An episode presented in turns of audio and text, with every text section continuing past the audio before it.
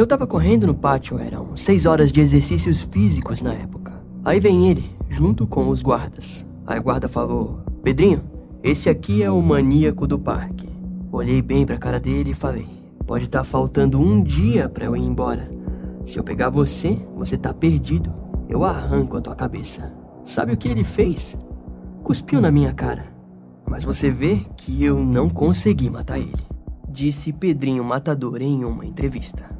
Não é novidade para ninguém que o maníaco do parque foi um dos piores assassinos em série do Brasil. O caso marcou o país no ano de 1998, principalmente pela ineficiência das autoridades brasileiras em conectar um padrão de ataques sexuais. Graças a isso, os ataques em pouco tempo se tornaram uma série de assassinatos no Parque Estadual Fontes do Ipiranga, em São Paulo. O caso que falaremos hoje é sobre Francisco de Assis Pereira, nacionalmente conhecido como o terrível maníaco do parque, que atuou com seus ataques consecutivos entre 1996 e 1998 na capital do estado mais populoso do país brasileiro.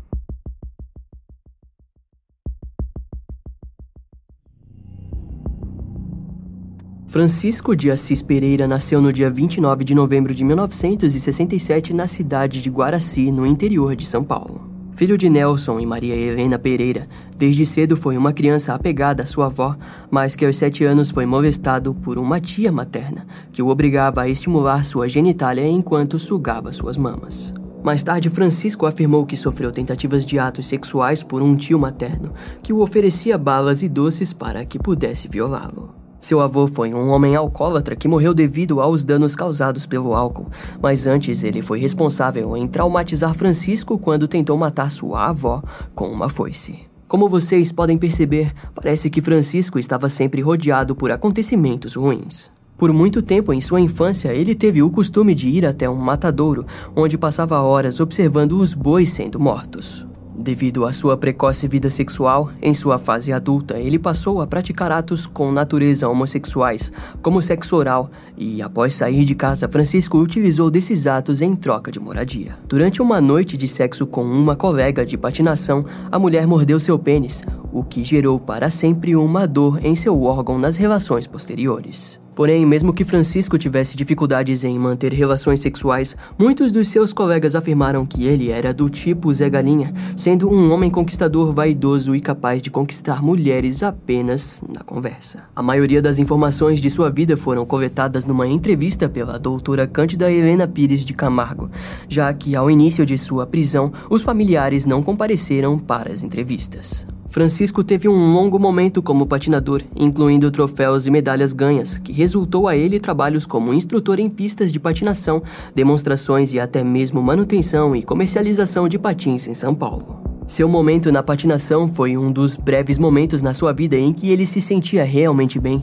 Francisco cogitava a possibilidade de conseguir notoriedade e ascensão através dos patins. Contudo, Francisco possuía dificuldade em se manter em empregos, sempre indo contra normas e regras de trabalho, recebendo muitas demissões por motivo de indisciplina. Ele serviu o exército brasileiro no batalhão de infantaria motorizada por dois anos, mas sofria diversas reclamações por embriaguez dentro das instalações militares. Em resultado, com o tempo ele foi recomendado a solicitar voluntariamente sua saída do exército, que foi concedida. Em 1995, com seus 28 anos, Francisco chegou a ser preso por tentativa de estupro, mas pagou fiança e foi liberado sem muitas dificuldades. Em algum momento de sua vida, pouco antes de ser preso em 95, Francisco sofreu uma desilusão amorosa que o seguiu para sempre. O nome da mulher era Janete e aparentemente foi alguém inesquecível para o homem.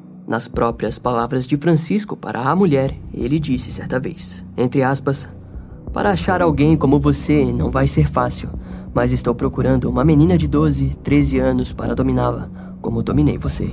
Janete foi uma vizinha de Francisco, nove anos mais nova que ele. Sua mãe, Maria Helena, diz que ele esperou até Janete completar 18 anos para se casar com ela. Quando a garota fez 19 anos, então os dois começaram um namoro e em 1995 ela engravidou.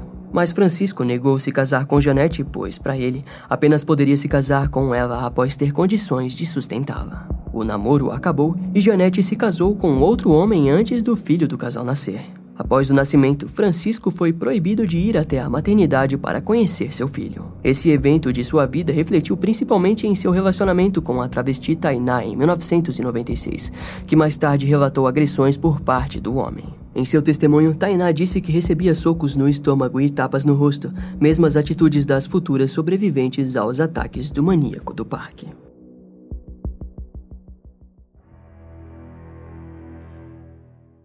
Certa vez, Tainá relatou que uma das coisas que Francisco disse foi, entre aspas, um dia serei famoso, mesmo que seja nas páginas policiais. Em 1996, Francisco passou a seduzir mulheres com promessas de emprego como modelo.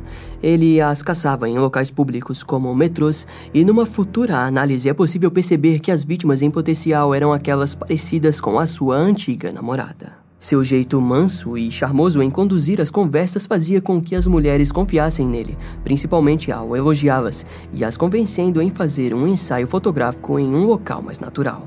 No local, ele demonstrava suas intenções cruéis ao torturar fisicamente e psicologicamente suas vítimas. Algumas até mesmo viram os corpos das antigas vítimas de Francisco. Antes que sua onda de crimes fosse descoberta, Francisco foi chamado pelo Departamento de Homicídios e de Proteção à Pessoa para explicar a utilização de um cheque em nome de Isadora Frankel. Aquilo parecia estranho, pois a mulher já estava desaparecida há algum tempo. Contudo, Francisco informou que a mulher era sua namorada e a história de alguma forma foi aceita e ele foi liberado. Mais tarde, a polícia descobriu que Isadora foi mais uma entre as tantas vítimas. Os investigadores da Divisão de Homicídios e Proteção à Pessoa descobriram em seus arquivos três tentativas de estupro entre maio de 1996 e dezembro de 1997 no parque da capital. As três mulheres conseguiram fugir e prestaram à polícia um retrato falado daquele que ficaria conhecido como o maníaco do parque. Graças a uma ligação anônima em 1998, um homem foi posto como principal suspeito da onda de ataques sexuais. Seu nome era Francisco de Assis Pereira, de 31 anos. A polícia só não estava pronta para como os ataques evoluiriam. Tirando Isadora Frankel, as únicas vítimas identificadas do maníaco do parque foram Raquel Mota Rodrigues, de 23 anos, no dia 9 de janeiro de 1998.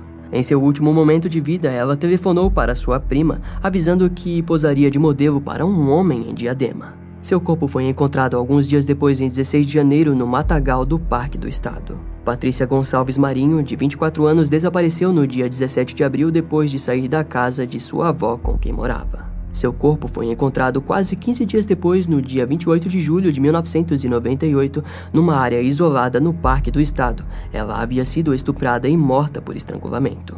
Selma Ferreira Queiroz, de 18 anos, desapareceu no dia 3 de julho de 1998. No dia seguinte, a família recebeu uma ligação em um pedido de resgate de mil reais. A pessoa do outro lado da linha afirmou que entraria em contato novamente mais tarde, mas nunca voltou a ligar para a família. O corpo de Selma foi encontrado no mesmo dia no Parque do Estado, apresentando sinais de estupro, espancamentos e marcas de mordidas, com a causa da morte sendo o estrangulamento. Elisângela Francisco da Silva, de 21 anos, foi a próxima vítima, com seu corpo sendo descoberto no dia 28 de julho de 1998 no Parque do Estado, em São Paulo. A mulher foi estuprada e estrangulada até a morte.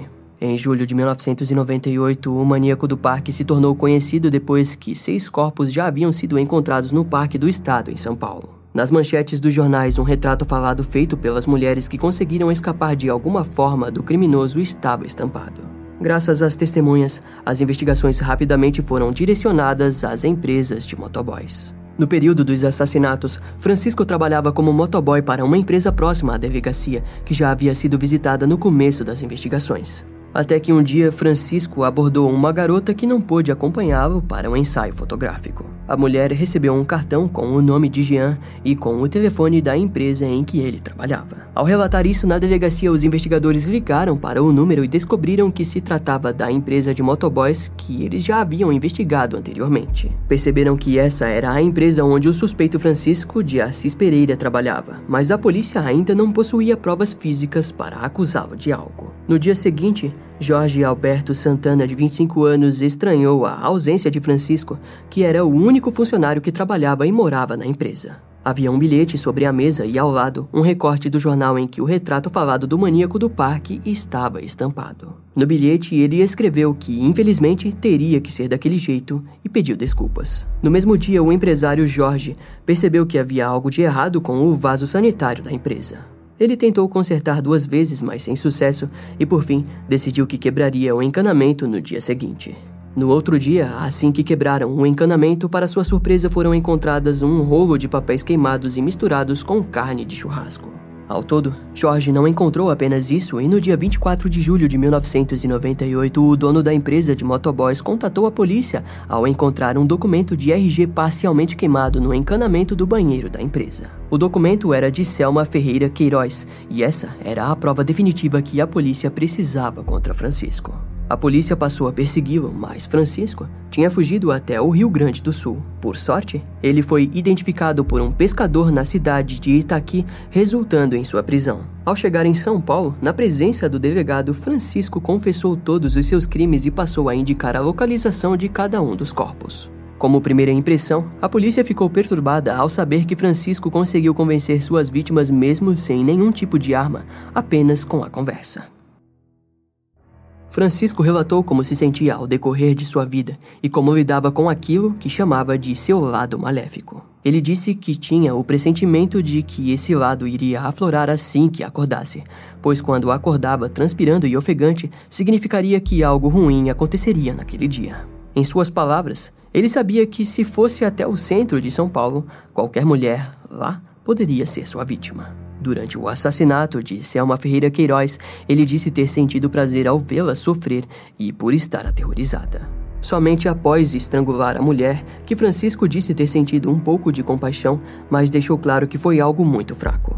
No dia seguinte à sua morte, ele voltou ao local onde deixou o corpo no Parque do Estado, e lá ele acariciou e abraçou o corpo da mulher. Em nenhum momento ele sentiu remorso ou arrependimento por seus atos criminosos. Francisco disse que sentia uma grande admiração pelas mulheres. Segundo o próprio, se pudesse, ele se transformaria em uma só por conta das qualidades, embora as considerasse ingênuas, fáceis de enganar e abusadas. Ao mesmo tempo, ele afirmou que gostaria de ser dominado por elas. A forma como Francisco relembrava de seus crimes é resumido pelas lembranças da sensação de ter entrado na mente de suas vítimas e causado todo aquele terror. O assassino sempre quis ser famoso, mas não pelos seus crimes. Na verdade, ele gostaria de ter sido algo como um cientista. Francisco relatou aos profissionais que quando a força selvagem, o seu lado obscuro e macabro aparecia, aquilo automaticamente tomava conta de sua personalidade. Desde criança ele já a sentia.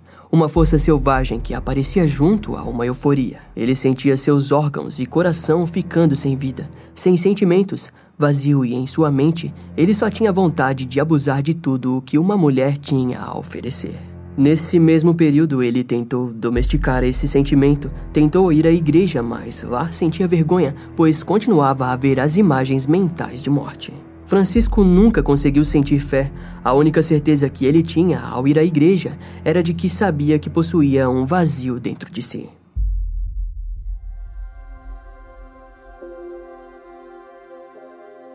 Os corpos encontrados em 1998 estavam espalhados em covas diferentes pelo Parque do Estado. Todas as mulheres estavam de joelhos.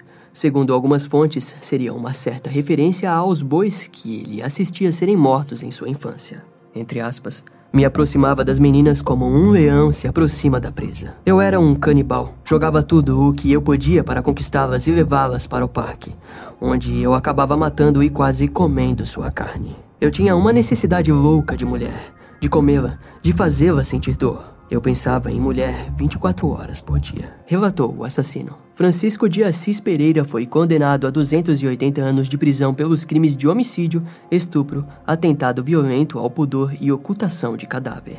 Em dezembro de 2000, Francisco quase foi morto durante uma rebelião na casa de custódia de Taubaté. Os presos se rebelaram exigindo condições melhores na prisão. Muitos detentos foram mortos e decapitados. O maníaco do parque só não foi morto porque os detentos entendiam que, com a morte dele, o real significado da rebelião seria esquecido pela mídia. Na época, mesmo com a brutalidade de seus crimes, em menos de dois meses ele já colecionava mais de mil cartas e pedidos de casamentos de mulheres apaixonadas por criminosos. Em 2002, ele se casou com Jussara Gomes, com 60 anos na época, natural de Santa Catarina que gastou todo o seu tempo lidando com os problemas judiciais de seu marido. Oficialmente, o maníaco do parque possui 23 vítimas, 11 foram assassinadas e o restante foram vítimas em sua época de refinação, antes de se tornar um assassino, mas que foram abusadas ou violentadas pelo criminoso. Em seu depoimento de duração de 72 horas, Francisco admitiu ter matado as mulheres, mas negou qualquer envolvimento com estupro. Entre aspas, levava para matar.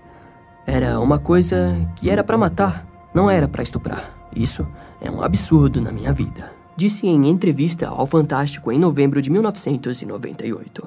Nos dias de hoje, o maníaco do parque está com 54 anos, preso na penitenciária de Iaras, no interior de São Paulo, onde borda tapetes e toalhas para os banheiros. Os psiquiatras afirmam que o caso de Francisco é irreversível.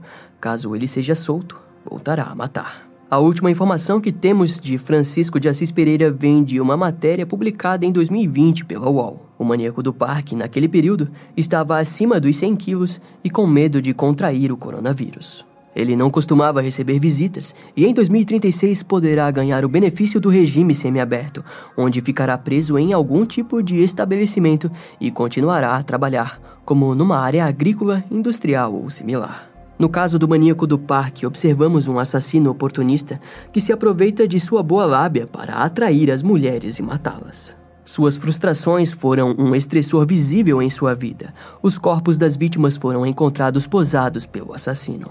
Aquilo mostrava que ele projetou o que viu em sua infância, mais suas frustrações sexuais e pessoais que resultaram nos assassinatos das mulheres. Não se trata de um crime de ódio contra as mulheres, mas sim de uma junção de pensamentos disfuncionais, além da necessidade de possuir tudo o que as mulheres representavam em sua mente. Para um maníaco do parque, ele só conseguiria adquirir isso depois que as mulheres estivessem impossibilitadas de fazer algo a respeito, ou seja, mortas.